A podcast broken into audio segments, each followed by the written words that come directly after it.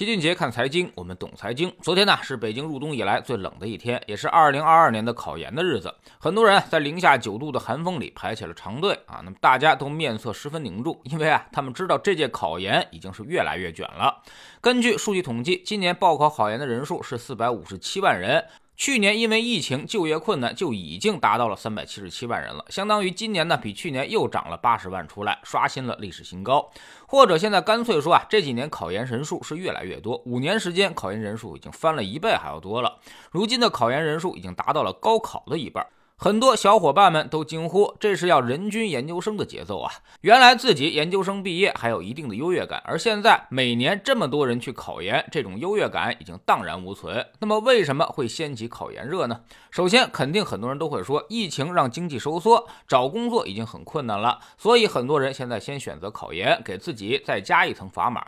天真的以为啊，本科毕业就业困难，研究生就会好找工作了。但哪有这么容易啊？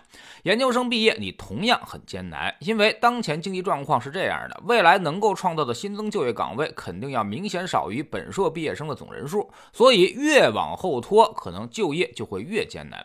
就拿老齐所在的金融行业的天花板那些基金公司来说，十年前人家还招本科生，五年前基本上就全得是硕士以上学历了，而如今呢，招聘名额基本上逐年的缩减，非清北、人大和上财经不要，所以想要求职现在已经是越来越难了。其次，很多人上大学的时候缺乏足够的人生规划，高三考大学，百分之七十以上报的专业都是相当错误的，很多都是家长想当然的结果。最后发现四年大学上下来，还什么技能都没有获得，拿到社会上无法就业，所以被迫去考研换专业，这其实就属于自己给自己挖了一个大坑。还有一些孩子工作以后才发现很是艰难，于是呢就天真的以为自己考个研究生对于职场会更有帮助，所以工作多年之后再回来考研。研的也有不少人。第三就是很多孩子学生思维是非常浓重的，比如在知识星球老七的读书圈里，很多人进来之后，面对两百二十多本书啊，都不知道从哪儿学起，非得让老齐给你列个读书的顺序出来，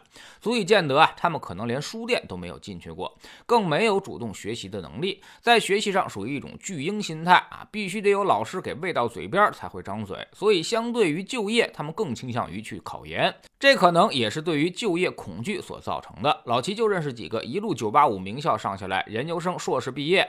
但最后工作的却是一塌糊涂，考试能力很强，但是职场适应能力极差，甚至出了学校都不知道该如何去跟别人打交道。于是考研就成了最后的遮羞布，仅仅是为了把就业延后三年而已。第四，不可否认，科技在进步，技术在发展，有些行业确实需要专业的知识理论，而且这种行业已经越来越多，所以考研自然也就会越来越多。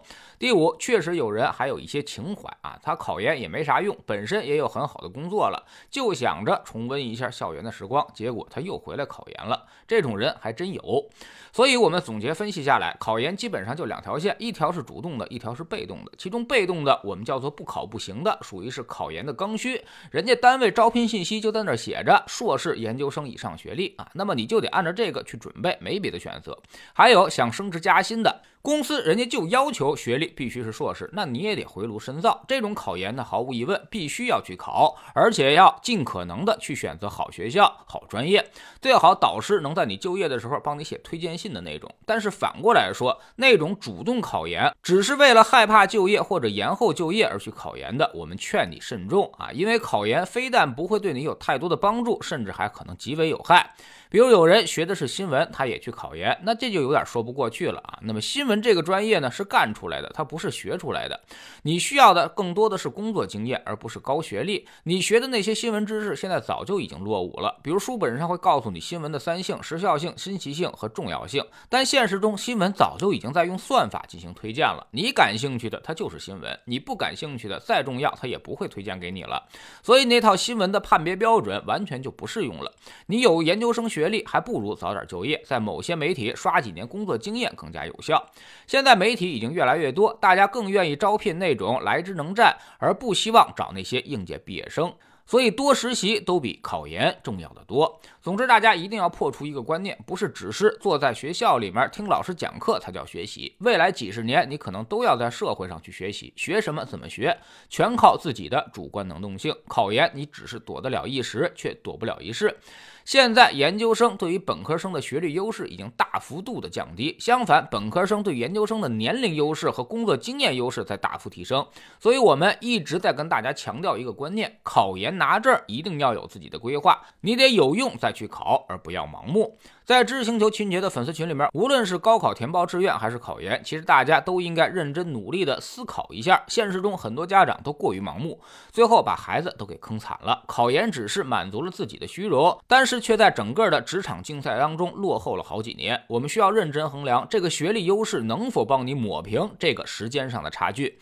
我们总说投资没风险，没文化才有风险。学点投资的真本事，从下载知识星球找齐俊杰的粉丝群开始。我们不但会给你结论，还会告诉你逻辑。和原因，让你自己掌握分析的方法和技巧。新进来的朋友可以先看《星球置顶三》，我们之前讲过的重要内容和几个风险低但收益很高的资产配置方案都在这里面。在知识星球老七的读书圈里，我们正在讲《大钱细思》这本书啊。昨天我们讲到了基本面分析，我们到底该看哪些指标？有些指标是具有一票否决权的啊，基本上通过基本面的筛选之后，你会发现市场中能够投资的不超过百分之十的股票，四千多家公司一下就缩减到了四百多家，难度大幅度的降低。下载知识星球，找老齐的读书圈，每天十分钟语音，一年为您带来五十多本财经类书籍的精读和精讲。